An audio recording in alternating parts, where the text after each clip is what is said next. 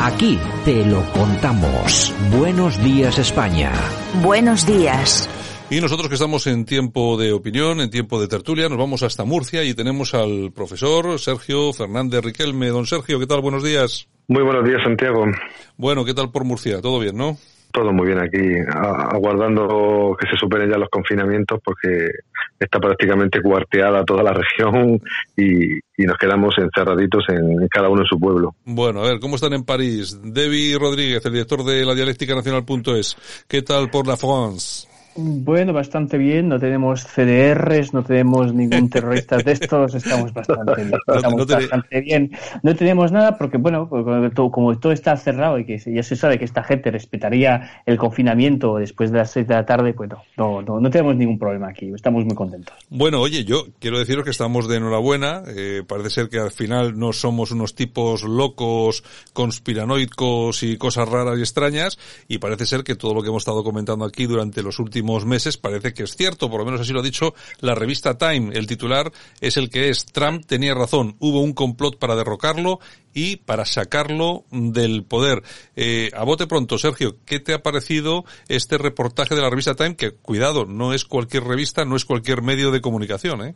Yo creo que la nueva izquierda eh, necesita la vanidad, ¿no? Y, tenía que reconocer el éxito de, su plan para echar a Trump, ¿no? Y en este artículo que ha citado en Time de, Molly Ball es eh, un ejemplo característico de este pensamiento eh, que, se tiene que vanagloriar de lo de lo que ha hecho lanzando la piedra pero escondiendo la mano. Tiene frases legendarias, tiene reconocimientos explícitos y yo recomiendo a todos los lectores de, de, y, oyentes de Radio Cadena que, lo consulten porque van a comprender muchas de las cosas que decíamos eh, durante semanas y, meses, incluido nuestro amigo Guillermo Rocafort, de que había un plan perfectamente establecido y que posiblemente ese fraude tarde o temprano eh, se demuestre.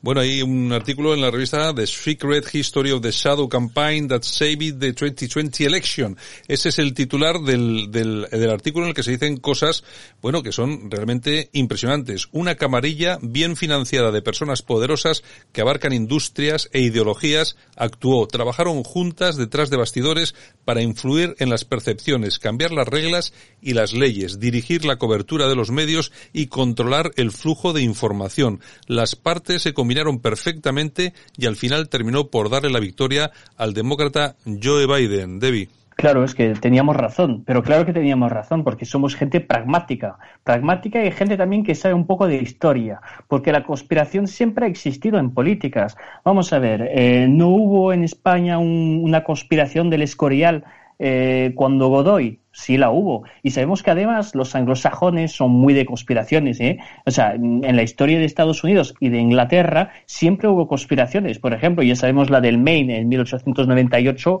cuando eh, eh, atacaron a su propio barco para decir que después era España y empezar la guerra de Cuba. ¿no? Se sabe que lo de Saddam Hussein también fue un complot, una conspiración contra este régimen del, del basismo que no les convenía nada al, al gobierno americano. Es una tradición norteamericana, una tradición eh, anglosajona y sabíamos que estaban mintiendo, lo sabíamos perfectamente. O sea, yo creo que hablar de conspiración, o sea, mm, yo creo que la palabra conspiración solo eh, significa que hay un grupo de personas que se entienden eh, que hablan entre ellas para organizar algo. O sea, mm, eso es lo más normal que hay en la política.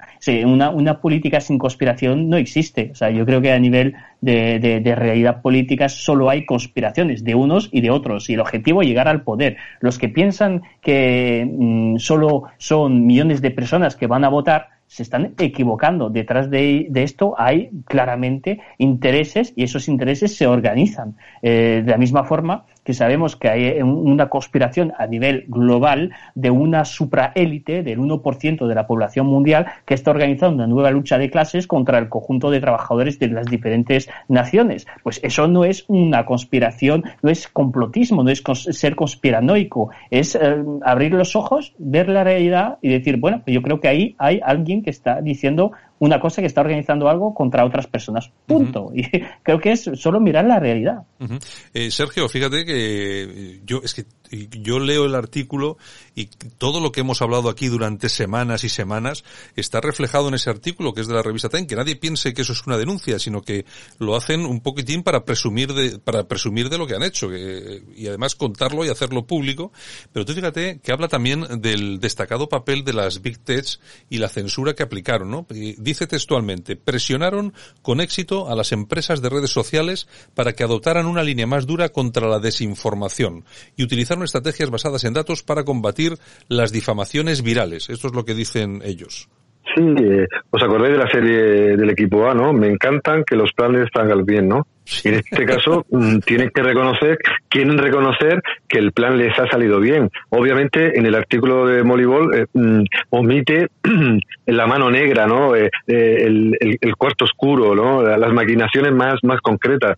Pero viene en primer lugar a señalar que Donald Trump, lo dice casi textualmente, tenía parte de razón al denunciar pues eh, toda ese, ese complot que ha señalado David y que le dio la victoria a, Biden. En, en segundo lugar, señala que hubo un pacto, atención, un pacto entre los titanes Sí. empresariales, les llama así, titanes empresariales uh -huh. y los maravillosos y filantrópicos activistas de izquierda. Uh -huh. Y en tercer lugar, también reconoce textualmente que eh, eh, actuaron eh, de manera decisiva mientras se contaban los votos, uh -huh. antes de que se cerraran las urnas. Si tres elementos que no son teoría de la conspiración ni son una elucubración de una serie de televisión, sino que ellos, como he dicho antes, necesitan contarle al mundo el plan que urdieron y que les salió bien, pero claro, saben que hay límites, eh, esta periodista eh, o, o, escritora eh, sabe que hay límites que no puede sobrepasar, claro. eh, porque eh, toda la información, como eh, buen periodista que eres de Santiago, hay que mantenerla a salvo para los momentos decisivos y puntuales, ¿no? Me gusta que los planes salgan bien, quieren transmitírselo al mundo con orgullo. Nosotros, la nueva izquierda, esa nueva izquierda eh, plutocrática que piensa poco en los obreros y, mucho más en, pues, en, esa diversidad victimizada, pues eh, urdió un plan que le salió muy bien y que ha conseguido eh, que las fake news y el hate speech y todas la, las campañas de censura o de la llamada cancelación se apliquen al contrario de manera muy, muy efectiva. Han demostrado que ellos mismos, con lo que están denunciando al adversario, lo han utilizado de manera perfectamente estudiada para ganar unas elecciones y además, y además como un buen criminal, borrar todas las huellas de, de su delito. Uh -huh. Debbie, eh, otro, otro párrafo muy interesante del artículo es el siguiente, y leo textualmente. Además, es otro párrafo que también nos da la razón en muchas de las cosas que hemos dicho aquí. Dice, dice el párrafo lo siguiente, consiguieron que los estados cambiaran los sistemas de votación y las leyes. Ayudaron a asegurar cientos de millones de fondos públicos y privados. Se defendieron de las demandas por supresión de votantes, ejércitos de trabajadores electorales y además consiguieron que millones de personas votaran por correo por primera vez. ¿Qué te parece? Bueno, pues eh, evidentemente de esto hemos hablado, de todos estos temas estuvimos hablando eh, en Radio Cadena, o sea, durante semanas y semanas, explicando, por ejemplo, que el voto por correo era una forma de organizar el fraude electoral, eh, que por eso se prohibió en Francia en los años 70, que el gobierno español, que siempre busca nuevas ideas para apoyarse en, yo creo, en, eh, para reforzar su poder, se ha planteado eh, autorizar ese voto, ese voto por, por correo eh, bueno, es que lo, lo, estuvimos diciendo. O sea, claro, el voto por correo es una forma de hacer trampas. Estuvimos diciendo también que los sistemas de, de, eh, de cómo se cuentan los votos en Estados Unidos eh, es un sistema basado en lo electrónico, que lo electrónico no es fiable. de hecho, ahora está hablando el gobierno en Cataluña de no contar los votos ni publicar claro. los resultados como en el 14F, que es exactamente lo que hicieron los demócratas en Estados Unidos. Uh -huh. Nos, es que lo hemos dicho todo durante semanas y semanas. Nos, nos van a comer así y nos, y nos han, y han comido a, Trump así. Ahora, cuidado con lo que va a pasar en Cataluña, porque cuando el gobierno dice no voy a publicar los resultados del 14F, eh, para mí es otra forma de hacer un, golpe de Estado, como lo hicieron con la, con la Declaración Unilateral de Independencia. O sea, básicamente decir, pues bueno, pues yo los votos de Ciudadanos, eh, Vox y, PP, pues los voy a contar como quiero, ¿no? Hay, hay que tener mucho cuidado con esto porque, claro, la democracia les conviene cuando ganan pero cuando ven que está cambiando el aire, que está cambiando la hegemonía cultural y que hay gente de, muy, vamos a decir, que votaba al PSOE, que votaba a Podemos y que acaba votando al PP o a Vox, pues ya entra el miedo. Entonces, claro, como, van, como están viendo que está arrasando Vox en Cataluña, pueden aplicar exactamente las mismas estrategias que han aplicado en Estados Unidos ahora en Cataluña. Y, tenemos que tener muchísimo cuidado y seguir denunciándolo. Y además, eh, Sergio, que se está alimentando, por lo menos, eh, la teoría de que los ciudadanos catalanes deben de ir a votar por correo, porque es la forma más segura de hacerlo. De hecho, parece ser que las cifras se van a multiplicar de forma muy importante. Y claro, ahí también podemos enlazar otro asunto, y es el tema de las máquinas, de los conteos, etcétera, etcétera. Había máquinas eh, que estaban vinculadas con el fraude en Estados Unidos que también se habían utilizado en Cataluña. Bueno, ¿tú crees que es posible que en Cataluña Cataluña, visto lo visto en Estados Unidos y visto lo visto lo que están diciendo de retrasar los resultados, los conteos, que incluso si hay mesas, pues bueno, que no están constituidas bien del todo, pues no se contarán porque eso van a ser porcentajes que no van a tener importancia para el resultado. ¿Tú crees que estamos volviendo a ver aquí algo parecido a los Estados Unidos? Seguramente que en menor medida, pero en todo caso un pucherazo. Yo creo y espero que no, que España eh, tenga un, un sistema pues mucho más profesional y más justo, ¿no? Aquí tenemos un Estado eh, más centralizado y de bienestar que muy diferente al que hay en Estados Unidos, donde la eh, descentralización es prácticamente absoluta en todos los ámbitos y los demócratas lo supieron ver desde el minuto uno. Pero yo creo que lo que puede pasar en España y que, y que está pasando es todo lo anterior todo lo que denuncia ese artículo que, que ha mostrado Time, ¿no? Eh, que eh, hay un mecanismo eh, de autodefensa del sistema globalista de sus gobiernos o de sus partidos afines, ¿no?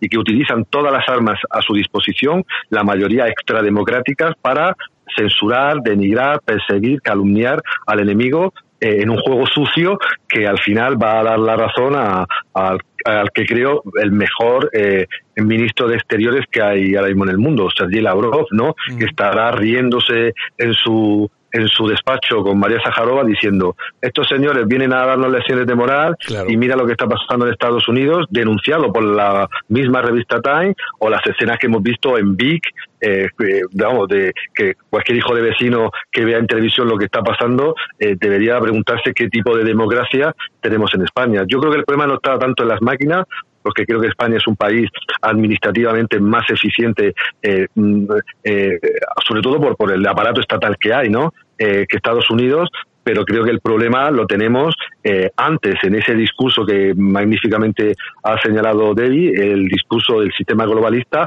que no va a permitir, como estamos viendo en otros países, que sus vasallos pierdan y va a utilizar todo lo que humana y divinamente pueda para eh, insultar, perseguir, denostar, cerrar espacios, eh, eh, poner las famosas etiquetas ¿no? que, todos conocemos para denigrar y, con, ello evitar pues que, por ejemplo, Donald Trump ganara las elecciones en, en Estados Unidos y que Vox pudiera recoger todo el descontento con el gobierno independentista y el hundimiento de ciudadanos, ¿no? Todo está inventado en este mundo y el poder globalista, como cualquier poder político en el mundo, usa sus armas eh, legítimas o ilegítimas para defender eh, sus cuotas de poder y a sus grupos de, presión. Yo no sé lo que va a pasar con el tema de las máquinas y los conteos, David. Lo que sí es cierto es que las elecciones limpias, limpias en Cataluña, desde luego, ni lo están siendo ni lo van a ser. Desde el momento en que un partido político, en este caso Vox, pero me da igual, eh, en otros momentos ha sido atacado el Partido Popular, en otros momentos ha sido Ciudadanos. Me da exactamente lo mismo. En el momento que cualquier partido político es atacado, y además con esta inquina por parte del radicalismo y del separatismo, me imagino que no todos con concurren a esta cita electoral en las mismas condiciones de libertad, ¿no? Claro, Santiago, es que en España tenemos una forma de ver el fraude con mucha imaginación. Hay el metafraude. El metafraude es, eh, por ejemplo, darle millones de euros de, eh, de contratación pública a medios como Mediaset, a Tres Media, eh, y eh, que los otros partidos, como por ejemplo Vox, solo tengan unos cuantos youtubers defendiendo sus opiniones en las redes sociales, ¿no? Eso ya es el metafraude, ¿no? Porque te dicen, tienes el mismo derecho de a voto, pero no es verdad porque realmente cuando estás, estás mirando la televisión y que siempre tienes la misma información, la de la secta, la de esta gente, pues ya ves que hay una diferencia eh, entre los, partidos políticos. Y después tienes el, eso de las máquinas, que es el microfraude. Eh, además de eh, los ataques a los mítines en, en Salt, en Vic, donde, bueno, realmente ahí, eso, yo pensaba que eso solo existía en países como Ucrania, países eh, eh, en algunos parlamentos africanos. No, no, eso ahora es Cataluña, ¿no? Eh, mm, claro, eso, y tienes también el microfraude, porque bueno, para volver al asunto de las máquinas, que es un asunto muy importante, que tiene mucho que ver con Cataluña, ¿eh? porque no sé si te acuerdas que hay una empresa catalana que se llama Skittle, que fue financiado por el ministro, el ministro de, Industria y que fue acusada de, manipular las elecciones americanas. bueno, Mm, gracias a Dios, esta empresa fue dejada fuera del, de lo de las elecciones del 14F. Pero está la otra empresa que se llama Indra. Y Indra fue acusada directamente por Rudy Giuliani de haber manipulado las elecciones americanas. Y esa va a ser la que ha tenido el contrato público para el 14F. Cuidado, ¿eh? O sea, claro, son acusaciones, supuestas manipulaciones, ¿no? Como se tiene que decir para que no te venga cualquier fiscal decir que eh, has cometido un delito. Supuestas manipulaciones. Pero claro, cuando ya tienes eh, dos o tres empresas como estas eh, que son acusadas eh, de haber manipulado las elecciones, te puedes preguntar, bueno, ¿por qué no acabamos con el voto electrónico y el voto por correo, obviamente? ¿Por qué no hacemos como se hacía en, Grecia de aquella normalmente, ¿no? Votar a mano, bueno, o con un papel, bueno, yo creo que es lo más normal, ¿no? entonces, claro, ahí el metafraude que es manipular la opinión, y el microfraude, que es manipular el voto, que tenemos mucha imaginación en España. En todo caso, Sergio, hemos conocido la noche pasada, último sondeo que ha aparecido en el español, eh, y ya ganando, pero atención porque Vox disputa ya el cuarto puesto a Ciudadanos. Eh, ¿Qué representaría a nivel nacional que Vox superase al Partido Popular? Y además parece, todo indica que puede ser así y que las probabilidades son muchas. A nivel nacional es un impulso, un espaldarazo muy importante para Vox. Y no sé qué puede, qué consecuencias puede tener para el PP, Sergio. Totalmente de acuerdo con tu análisis. Sería un bombazo.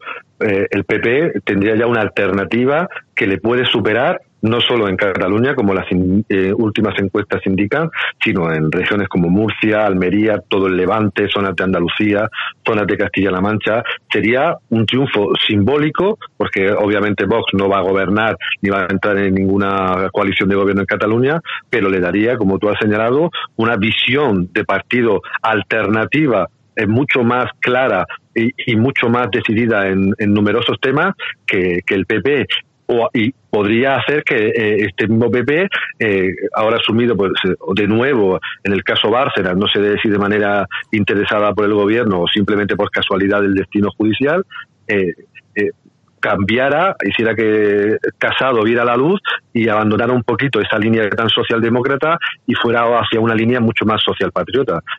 Posiblemente sería soñar, ¿no? Pero eh, eh, el PP tiene que darse cuenta de que Vox ya no es una decisión, Vox ya no es algo eh, más a la derecha que no cuenta para nada, sino que es un partido serio, pese a, los insultos, pese a los intentos de agresión, pese a, al vacío que le hacen los medios, para, para ser ya alternativa de gobierno o entrar directamente en los, los gobiernos de, coalición en comunidades autónomas concretas y abrir así un escenario nuevo para las elecciones próximas. Yo, eh, yo aquí veo dos problemas, Debbie, no sé si compartes conmigo, no nos queda mucho tiempo, pero yo creo que para esto sí. Eh, por un lado, yo creo que si el Partido Popular es superado por Vox, puede ser el principio de algo muy importante, para el Partido Popular, me refiero, pues decir, porque uno cuando entra en caída es muy difícil volver a recuperar el vuelo. Ese es un asunto que es muy importante y no sé si el aparato ahora mismo de Génova está, estaría preparada para una cuestión como esa. Y otra que también me parece muy importante, y te lo pregunto directamente, ¿tú crees que Vox, los cuadros de Vox están preparados en un momento como este o de aquí a un año para entrar en, no sé, en gobiernos eh, y de verdad para gobernar como, como Dios manda? ¿Tienen esa capacidad? ¿Tienen cuadros? ¿Hay personas preparadas para eso? Bueno, yo creo que hay que relativizar. ¿Tú crees que hay cuadros en el gobierno de Pedro Sánchez para llevar el gobierno de España? ¿Tú crees que hay gente cualificada para llevar el gobierno, no sé, por ejemplo, de Madrid? Em, yo creo que en el, en el PP, que yo ya los llamo el PPUCD, porque van a desaparecer y me alegro muchísimo. Eh, hay gente, hay individuos que son muy interesantes realmente dentro del Partido Popular y no los voy a criticar, pero bueno, van a desaparecer y ya era hora y ya era hora. A ver, si Vox tiene cuadros, eh, yo creo que en comparación con los demás sí. En comparación con los demás, hemos visto a Garriga, que realmente yo no, yo no, hubiera apostado ni 10 pesos argentinos, que ya sabes que ya, ya no valen nada. Eh, eh, pero yo no los habría apostado. y Garriga, bueno, pues ha sido bastante bien. hemos visto a nivel del Parlamento Europeo gente como Bouchardet, Bouchardet, bueno, es una máquina, es una máquina. Yo le tengo mucho más confianza en Bouchardet que en, no sé, ¿tú conoces los eurodiputados del Partido Socialista? Yo no los conozco. Ni, ah, no, no, ni, ni, tengo demasiado interés en conocerlos, también es verdad. Bueno, es que están ahí enchufados. O sea que no está mal, o sea, yo creo que Vox tiene mucho más cuadros de lo que se piensa. Ahora bien, eh, si van a ser tan buenos como, eh, como por ejemplo Godoy o como Felipe V, no creo. Pero bueno, eso es el problema de la época, ya no es un problema de Vox, ¿no? Eh, para, yo creo que a nivel de, Cataluña, para volver al tema de la, encuesta, yo creo que realmente la gente está votando a Vox porque lo que está buscando es una alternativa, una alternativa real. Eh, y, está harto la gente de ver al Partido Popular que parece que para ellos la, política es un, es un, no sé cómo decirlo, un, una ocupación, ¿no? Eh, un hobby. Eh, la política no es una cena de gala. la política es algo serio. Es una lucha. Eh, más, incluso más en Cataluña, donde se nota eh, una oposición política muy, muy dura. O sea, la política es algo muy serio, es una, es una lucha, incluso cuando se ve los CDRs, ya se puede plantear la pregunta si no es una lucha a muerte, realmente, porque lo que quieren hacer contigo es matarte, no es hablar, no es tener un debate político, es acabar con tu vida. O sea, ya se vio en, en País Vasco, pero ah, se nota en Cataluña que está aumentando la tensión, invitando a gente como Otegui, que, además Javier Negre le, hizo una pregunta hace dos días diciendo, eh, ¿usted eh, condena a los, a los atentados de, ETA? No, no, otra vez, o sea, lo dijo otra vez. Claro. Eh, es, que, es que quieren matarte, quieren acabar con tu vida. No estás teniendo un debate con Teodoro García Ejera, estás teniendo un debate con unos terroristas que quieren acabar con tu vida. Hombre, si lo pueden hacer, lo harán. Claro, quizá, quizá, el, quizá el problema es un problema, eh, Sergio, de concepto, ¿no? Que esto ya no es el adversario, porque claro, cuando Vox se enfrenta con el PP o con Ciudadanos, o PP con Ciudadanos o con Vox, bueno, es el adversario político, puede haber debate, pero es que claro, aquí estamos hablando eh, no de adversarios políticos, estamos hablando de, del enemigo, porque es lo que dice eh, Debbie, esa gente, lo hemos visto el otro día en unas imágenes en, en Cataluña, y lo hemos visto en el País Vasco cuando han asesinado a gente del PP, ¿no? Es que si no te andas con cuidado esta gente acaba asesinándote es el, el, más claro ejemplo del enemigo smithiano, ¿no? El que te elige, el que te selecciona y el que va por ti. Lo vimos en Galicia ah, y le pasó a Vox en Galicia. Lo vimos en el País Vasco antes y, ahora en, otros registros. Lo hemos visto en Cataluña, en, eh, como ha dicho Debbie, en Salt, en Manresa, en Olot, en muchas localidades donde Vox no ha podido ejercer su ejercicio democrático y al PP también le pasó, a Ciudadanos también le pasó, algo que demuestra eh, que España es una democracia eh, muy peculiar eh, dentro de un Estado fallido, donde los políticos, ninguno ha condenado lo que ha pasado a Vox, donde la policía no ha cargado no eh, eh, contra esas masas de personas que no iban a protestar sino a agredir a insultar a estos señores de Vox eh, te guste más o te guste menos su ideología. Una democracia particular que da lecciones a medio mundo y un estado fallido donde mm, como ha dicho Debbie no hay alternativa a estos poderes globalistas que deciden eh, básicamente a través de los medios de comunicación y a través de la financiación pública de chiringuitos variados a quién tienes que votar y cómo tienes que votar. Espero que las máquinas no hagan lo que parece que Time ha, desvelado y que España pues pueda tener en Cataluña una alternativa eh, guste más, repito, guste menos, que sí, que sí, que es, mm, que es eh, muy diferente a lo que hemos tenido anteriormente, porque Ciudadanos hizo una gran campaña hace cuatro años para, para defender eh, la unidad constitucional en el país y se ha disuelto como un azucarillo. Y el PP, todos sabemos que si tiene posibilidades de gobernar o de entrar en algún gobierno en Cataluña, va a permitir, como siempre ha hecho, que la supuesta derecha catalanista obtenga obtenga la mayoría. Por tanto, eh, es una alegría, mm, votemos o no a Vox, que haya una alternativa diferente en Cataluña ante esta emergencia nacional que afecta directamente a nuestras vidas. Bueno, pues ya veremos lo que pasa porque ya queda poco tiempo. Lo que pasa claro, visto lo visto, no nos van a dar los datos de, del resultado de las elecciones hasta que ellos quieran y de la forma que elos quieran. En fin, bueno, profesor Sergio Fernández Riquelme, una, bueno, además que quiero recordar que también eh, eres eh, el director de La Razón de, histórica, ¿no? Sí, sí. no sé por cuánto tiempo, pero sí, porque es un proyecto que, es difícil de mantener en esta en estos en esta época donde todo se compra y todo se vende a precio casi de saldo y pues sí, gracias a, gente como David y muchísimos eh, colaboradores que desinteresadamente eh, participan, escriben, nos leen, pues intentamos dar una alternativa académica como vosotros eh, eh, en los medios de comunicación, nosotros académicamente, para demostrar que, hay una verdad profunda, tradicional y, plural que, da la voz a, gente de, todo pelaje y de toda ideología. Pues muy bien. Y nada, y David Rodríguez, director de la Dialéctica Nacional.es. Un abrazo muy fuerte a los dos. Un fuerte abrazo. Un abrazo. Aquí te lo contamos. Buenos días España. Buenos días.